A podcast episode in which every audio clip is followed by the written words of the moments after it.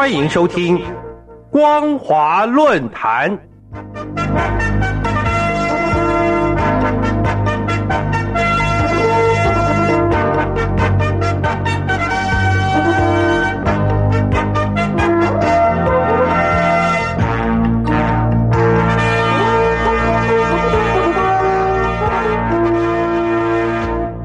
朋友，大家好，欢迎收听本节的光华论坛，我是艾格。今天要来跟大家讨论的主题是从发展援助到发展合作，野心现行的新时代的中国国际发展合作白皮书。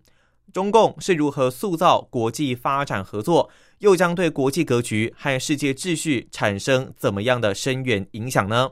二零二零年是中国开展对外援助的七十周年。二零二一年初，中国国务院新闻办发布新时代的中国国际发展合作白皮书。这个中国国际发展合作是什么呢？这是指在南南合作的框架下，中国通过对外援助等方式，在经济社会发展领域，包括人道主义救援方面，开展的多双边国际合作。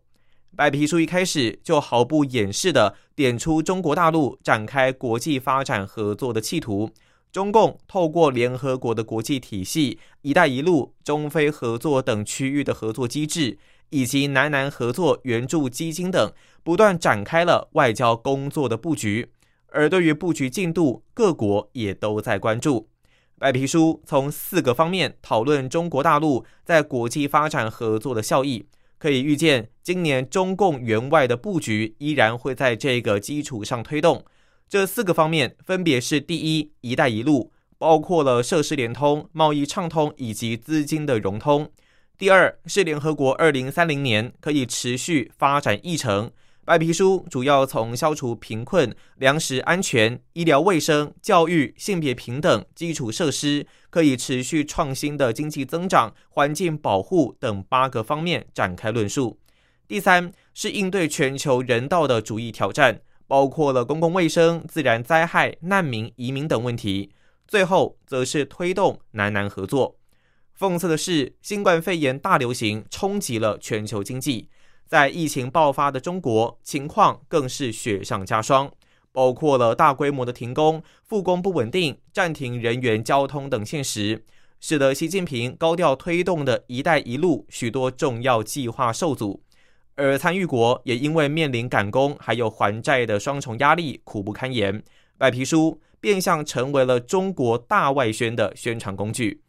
另一方面，中国推动了国际发展合作的行为，也正在对国际体系和世界秩序产生重大的影响。其中，亚洲基础设施投资银行在这里，我们将简称亚投行的建立还有营运，就是“一带一路”国际合作实践最为典型的案例。中国的援外管理体制也反映了这种外交与经济目标并重的现象。整体的核心由三个名义上同位阶的政府机构组成。包括了商务部、外交部和财政部。实际上，这就是一种多头马车的现象。新时代的中国国际发展合作白皮书是中共面向全球发布的第三份对外援助的白皮书，也是首次以国际发展合作而不是对外援助为名发布的白皮书。在国际政治的研究中，对外援助、发展援助也常常被交互使用。中共创造一个发展合作的新词汇，主要是希望能够聚焦发展，强调合作。不管是发展权、发展是合作、发展是人权，都是给国家至高无上的权利。中共的置换概念相当明确，主张为了要发展，国家要做什么都可以，所以各国可以自己选择想要发展的方式，其他国家并没有权利干涉。事实上，传统的西方援助目标包括了受援助国家的市民社会和制度能力建设，而中共只关注受援助国家的经济发展，将援助主要投放到基础设施和文化统战等方面。进一步来看，西方传统的援助方式主要采用预算援助和多边援助的方式，而中共主要采用了项目援助和双边援助的方式。虽然在具体操作中更为简便，但这不仅导致了援助资金透明度和援助的债务陷阱等质疑，投资促进发展的效果也是有待评估。相较之下，在中共推动“一带一路”之前，许多发展中的国家原本向世界银行、国际货币基金组织等国际组织借贷，但是同时也必须遵守许多财务风险的控管限制。例如，要提出改革计划，来期待能辅助借贷国达到财务自主的目标。但因为许多借贷国的政府觉得太麻烦了，贪腐或短视尽力的政客也难以从中捞到好处，所以相当难以彻底执行。由此可见，中共的一带一路与亚投行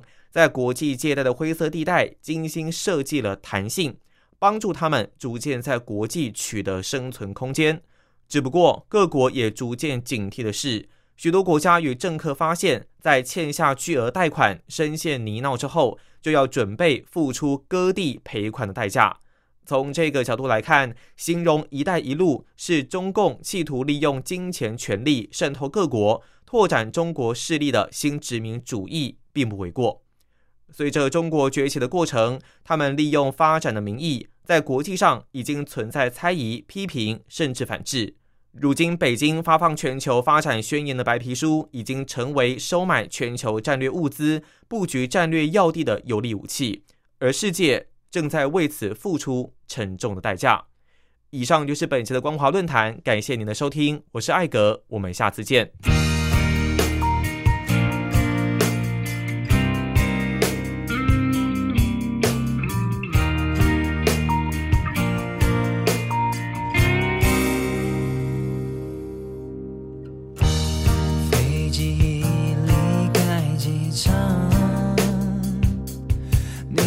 选择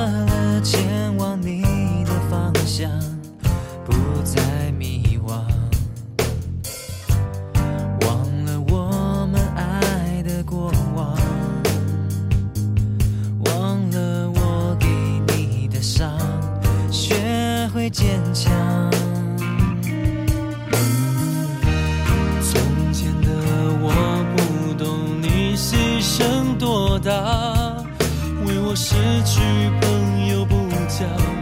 还放弃了所有梦想，觉得没怎样，不会将心比心去想，让你慢慢慢慢失去了希望。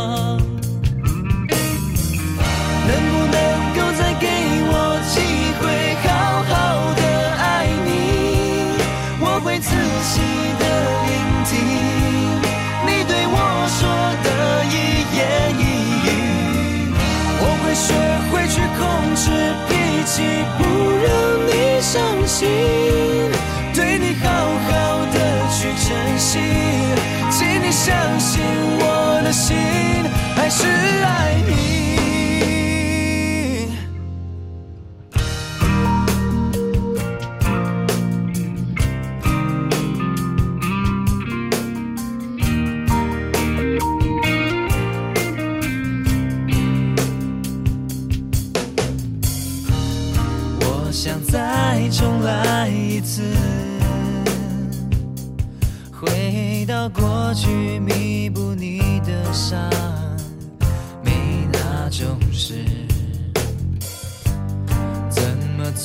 才能够停止？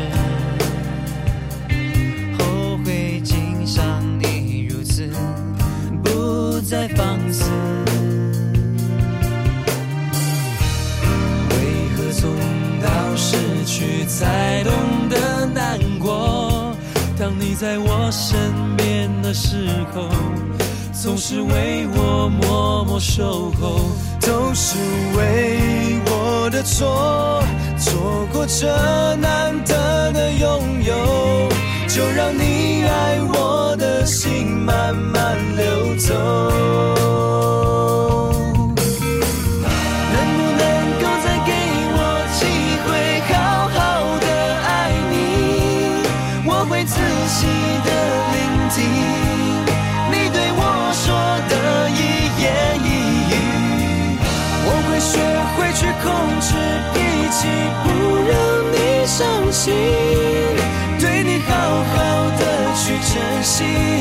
请你相信我的心。